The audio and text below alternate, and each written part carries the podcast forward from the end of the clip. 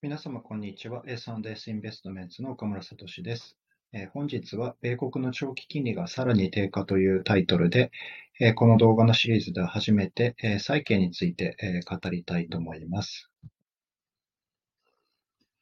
えこちらのグラフに、え各国の、え長期金利の推移について、え過去、え8年分についてまとめています。えこちらにあるように、え米国の長期金利は、え長期低落傾向にあり、コロナの影響で経済がロックダウンしたタイミングで、昨年の半ばには、史上初めて、米国の長期金利、10年物国債の金利は0.5%割り込むところまで下げました。そこから米国ではワクチン接種が拡大し、経済が元に戻るという期待が広がったことを受けて、インフレ率が加速するという見方が広がって、え先ほど申し上げた通り、え昨年の半ばに0.5%を切っていたところから、え1.8%近くまで、え今年の3月に1.8%近くまで急騰しました。そのタイミングでは、え今年中、今年中に2%を超えてくるのではないかという見方が主流でしたが、予想に反して、米国の長期金利はそこから反転し、下落して、足元で1.3%台にまで下がっています。この米国の長期金利の反転下落の背景には、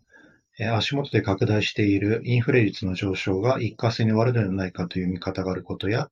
1.5%を米国の長期金利が超えてくると、こちらのグラフにあるように、日本やドイツといった先進国の中でもマイナス金利で推移している国々からの投資資金が拡大するといった背景があると見られています。今後の金利動向については様々な見方がありますが、市場では、米国が以前のように緩和的な金融政策を行ったとしても、それほどインフレにならないのではないかという見方が広がっています。この背景には、米国で経済が回復する中でも雇用者が伸びないこと、労働者への分配率が低迷したままであることから、雇用所得が経済がこのまま元に戻ったとしても元に戻らず、えー、雇用所得の影響を受けやすい消費者物価指数が再び、えー、上昇から、えー、下落もしくは横ばいに転じるのではないかという見方が、え出ていることがあります。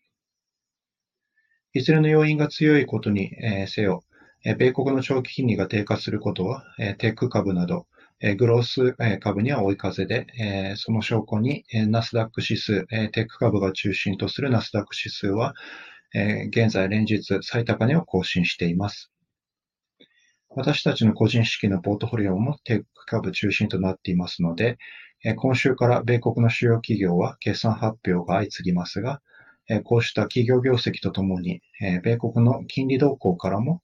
今後の米株の動向について、それぞれの見解を持っていただければと思います。本日は以上となります。